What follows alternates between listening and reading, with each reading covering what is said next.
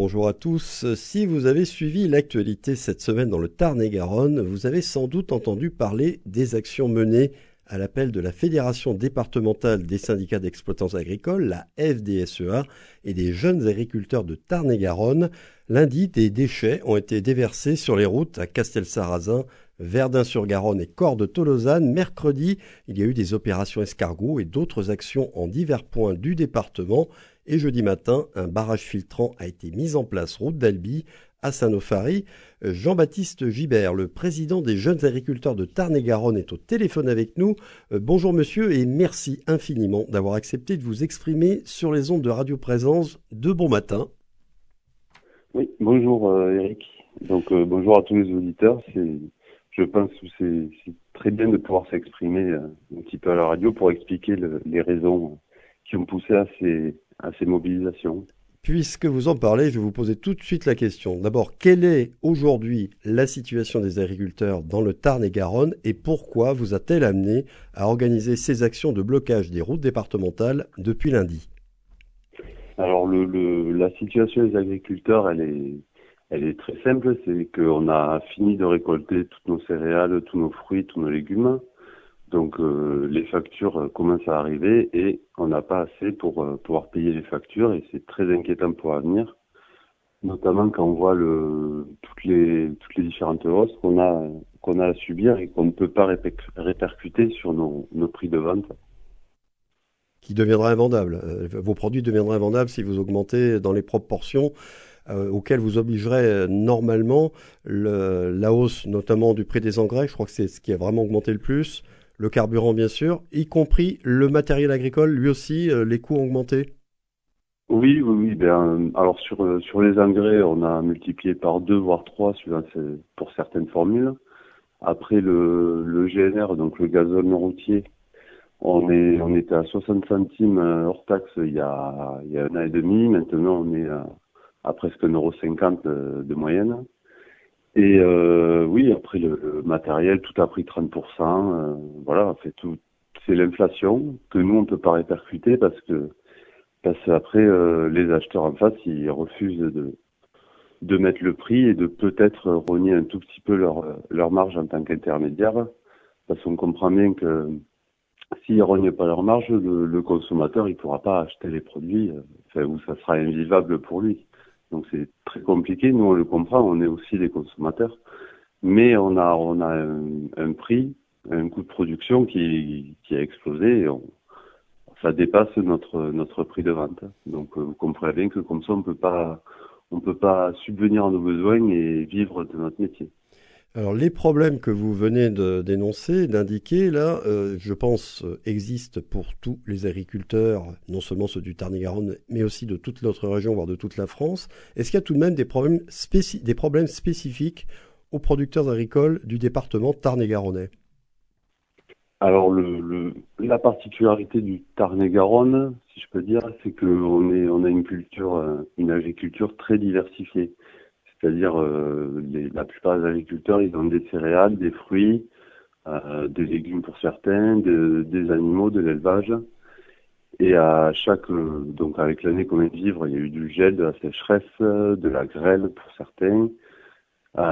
Et donc pour ça, il y a un système de calamité qui est en place par l'État, donc qui nous accompagne très bien là-dessus. Sauf que à un moment, pour accéder à ces systèmes, il faut un taux de spécialisation qui, euh, de par notre diversité, ben, on n'est pas assez spécialisé sur un domaine ou sur l'autre, et donc on est exclu ou on est minoré sur les, aides qu'on peut toucher. Donc euh, pour pallier à des manques de production, c'est pas des aides pour euh, pour faire plaisir ou quoi que ce soit, c'est parce qu'on perd notre production. Donc. Oui, alors j'ai vu effectivement que votre département, le Tarn-et-Garonne, va bénéficier d'une indemnisation rapide au titre des calamités agricoles, c'est ce dont vous venez de parler, donc pour les dégâts causés essentiellement par la, sécheresse cet été, en particulier pour les éleveurs. Il y a des versements mhm. d'acompte qui sont prévus en décembre, des dégrèvements sur le foncier non bâti ont également été accordés, je crois que c'est 80% pour les prairies, 60% pour les terres. Malgré tout, ça ne suffit pas pour euh, les raisons que vous venez d'indiquer. En fait, ça ça suffit pas le, dégrèvement sur le foncier, ça c'est un, beau geste euh, par l'État qu'on a obtenu de longue lutte. Faut, a, on a passé quelques heures en commission pour, pour négocier ces, dégrèvements déjà. Donc ça c'est prégnant et tant que tant qu'on l'avait pas obtenu, ça ça aidait pas à ce que tout le monde se sente mieux. Et puis euh, les avances calamités, c'est pareil sur les premières annonces ministérielles, euh, notre département était exclu euh, purement et simplement de ces avances parce que euh, il considérait que la surface départementale n'était pas assez touchée par la sécheresse, alors qu'on pouvait voir bah, toutes les, tous les départements frontaliers étaient rentrés. Donc le Lot, l'Aveyron, le Tarn et euh, pas nos communes. Donc là, dans l'urgence, ils ont rentré quelques communes, mais euh, surtout le, côté Aveyron. Moi, je suis euh, je suis à Lozerte, donc côté Quercy, et j'ai aucune commune qui est rentrée dans ce système d'avance. Donc on devrait être rattrapé en comité début décembre, en comité national mais c'est toujours, euh, en fait, c'est le signal qui a été envoyé qui, qui a été très mal perçu par la profession, c'est qu'on on, s'est senti encore une fois oublié. Donc, euh, on veut pas, on veut pas faire euh, faire les les pleureuses ou quoi que ce soit, mais à un moment, à chaque fois, on est exclu parce que parce qu'on est diversifié. Alors, je reviens euh, aux actions que vous avez menées cette semaine. La préfecture du Tarn-et-Garonne a condamné ce qu'elle appelle des blocages routiers sauvages. Il y a eu un accident, hein, je signale au passage, à Saint-Aignan lundi, où une automobiliste euh, qui traversait un pont sur la Garonne n'a pas vu le tas de déchets qui barrait la route. Il y a eu un choc. Elle était légèrement blessée, certes, mais bon, sa voiture est très endommagée apparemment. Qu'est-ce que vous espérez en menant ces actions? Faire pression sur les élus, mais pour obtenir quoi précisément? Alors, oui, l'objectif c'est de faire pression sur les élus, mais pas forcément sur les, élus tarn-et-garonnais.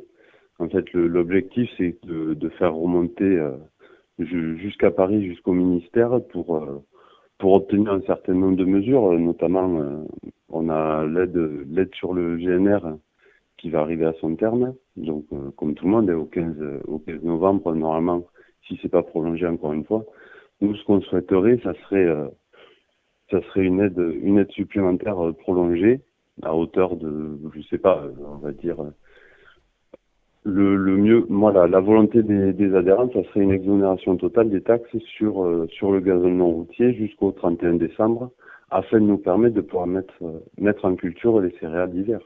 Parce que si on met pas en culture les céréales d'hiver, parce que ça nous coûte trop cher, si on les met pas en culture, je sais pas ce que les gens vont pouvoir manger. Et nous, notre euh, notre métier, notre passion, on fait ça pour nourrir les nourrir euh, les personnes autour de nous et puis l'ensemble de la population.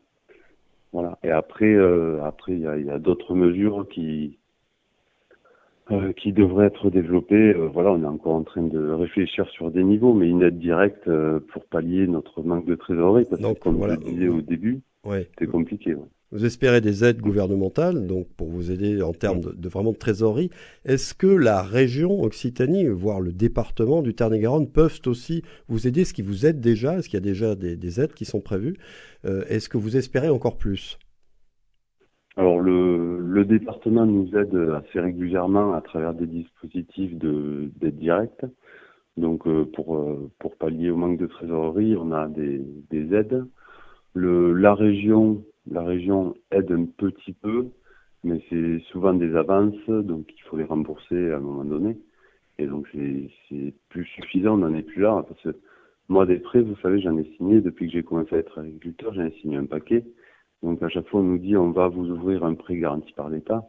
Oui, mais un prêt, il faudra le rembourser et on n'a pas de trésorerie. Donc euh, maintenant, nous, ce qu'on veut, c'est une aide directe. Est-ce qu'il n'y a pas un, un, risque en menant les actions de blocage sur les routes que ce soit contre-productif, je veux dire, vis-à-vis de la population Est-ce qu'il n'y a pas le risque que ça vous mette des citoyens à dos Ou est-ce que vous avez le sentiment que vos actions sont bien comprises de la population et que la majorité de la population vous soutient? Ah, Alors, on a toujours ce, cette impression, c'est que la population aime, son agriculture et aime ses agriculteurs.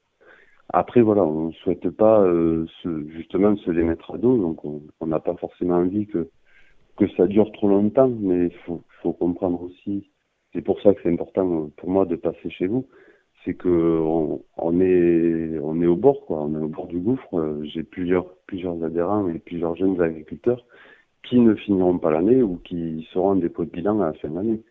Donc c'est souvent c'est un métier qui, qui est passionnant mais on n'a pas envie de l'arrêter pour des raisons économiques. Oui, on connaît la souffrance effectivement euh, du milieu agricole et ça, ça ne date pas de ces derniers mois malheureusement. Euh, j'ai évoqué tout à l'heure les difficultés et les dégâts qu'a occasionné la sécheresse aux exploitants agricoles.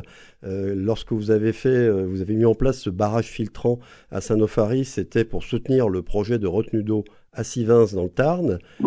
Le week-end dernier, comme chacun sait, l'actualité nationale a été largement occupée par les affrontements entre les forces de l'ordre et les manifestants qui s'opposent à la construction de méga-bassines à Sainte-Soline dans les Deux-Sèvres. De votre côté, dans le Tarn-et-Garonne, quelles sont les solutions que vous préconisez pour lutter contre le manque d'eau l'été, puisqu'on sait que ce problème risque de revenir de plus en plus souvent durant la période estivale?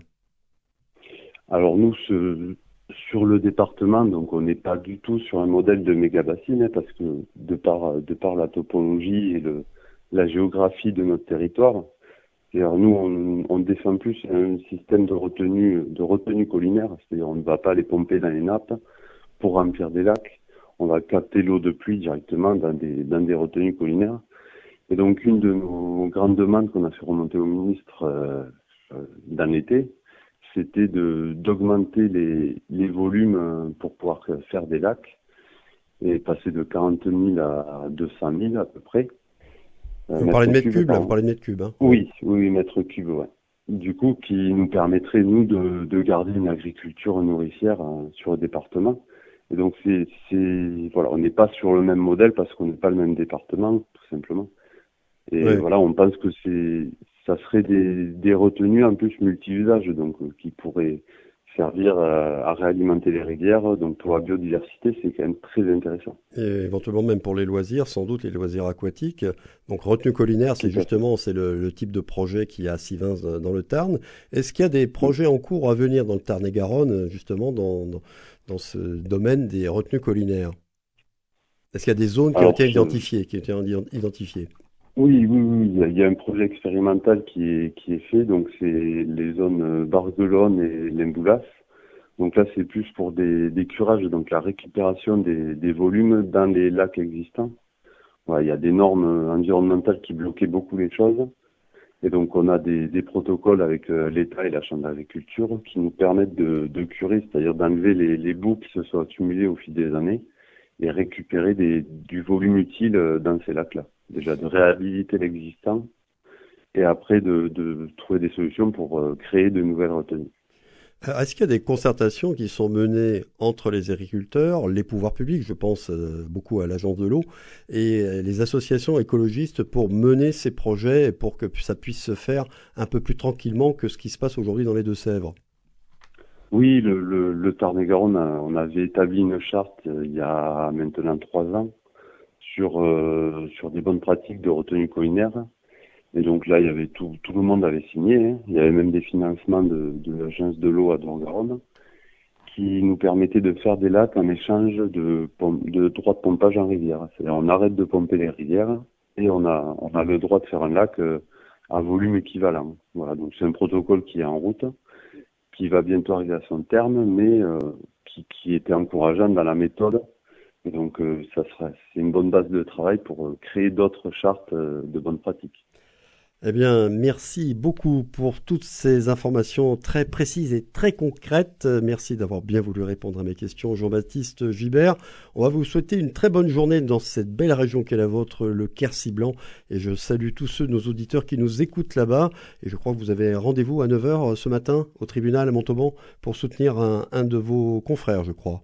Oui, en effet, un confrère qui passe euh, qui passe un jugement euh, suite à, à, une mobilisation en décembre dernier sur Montauban. Et donc euh, c'est un rassemblement de soutien, donc il y aura y aura aucun blocage a priori dans Montauban, hein.